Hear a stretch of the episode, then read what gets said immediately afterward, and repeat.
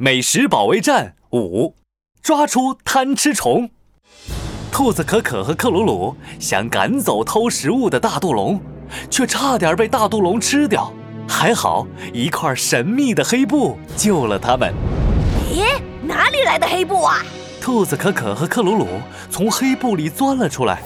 这时，他们发现眼前站着一位满头白发、戴着魔法帽的老爷爷。老爷爷，是您救了我们吗？哈哈哈哈哈！是的，孩子们，你们就是兔子可可和克鲁鲁吧？对对对，哎，老爷爷，你也是魔法师？是的，刚刚啊，是我用魔法把你们带到了这里。谢谢您。哦，不不不不不，那只差点伤害你们的小白龙，其实是我的宠物。我该说对不起才是啊！宠物小白龙，哈哈哈哈哈！对，这只大肚龙啊，以前只是一只很小很小的小白龙。有一天呢，它不知道吃坏了什么东西，胃口啊突然变得很大很大，吃光了我所有的东西，然后啊偷偷逃跑了。我是一路追踪它，才找到这里的。大肚龙也把我们的东西吃光了。唉，我已经想过很多办法了，但是都没用。它的肚子像无底洞一样，好像永远都吃不饱。听完魔法师爷爷的话，兔子可可立刻想到了什么。啊，或许问题出在大肚龙的肚子里。要是我们能到它肚子里看一看就好了。哈哈哈哈哈！这个主意棒极了，兔子可可果然很聪明。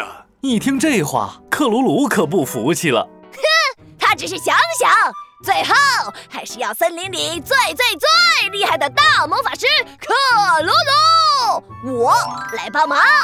哈哈哈哈哈！对对对。魔法师克鲁鲁更厉害呢，这还差不多。听了夸奖的克鲁鲁心里美滋滋的，火红火红的大尾巴都摇了起来。克鲁鲁，那我们一起施展魔法，把兔子可可送到大肚龙的肚子里吧。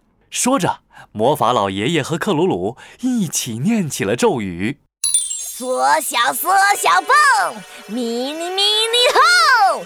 兔子可可变小，兔子可可越变越小，最后变得像一半橘子那么大，飘进了大肚龙的嘴巴里。哇哦，哈！大肚龙的肚子里好多好多吃的呀！哇哦，芝士三明治、蓝莓巧克力，咦，是什么东西在那里一闪一闪的？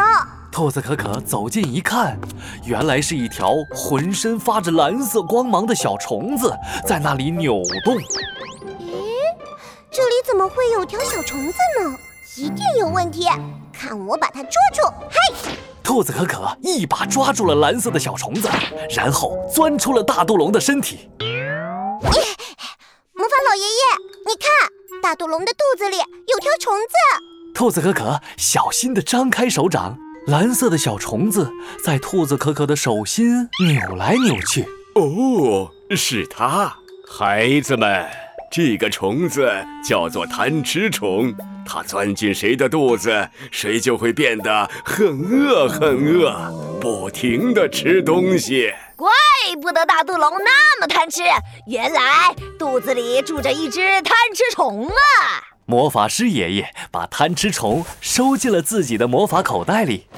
兔子可可、克鲁鲁，多亏你们抓住了贪吃虫，我想小白龙很快就会变正常了。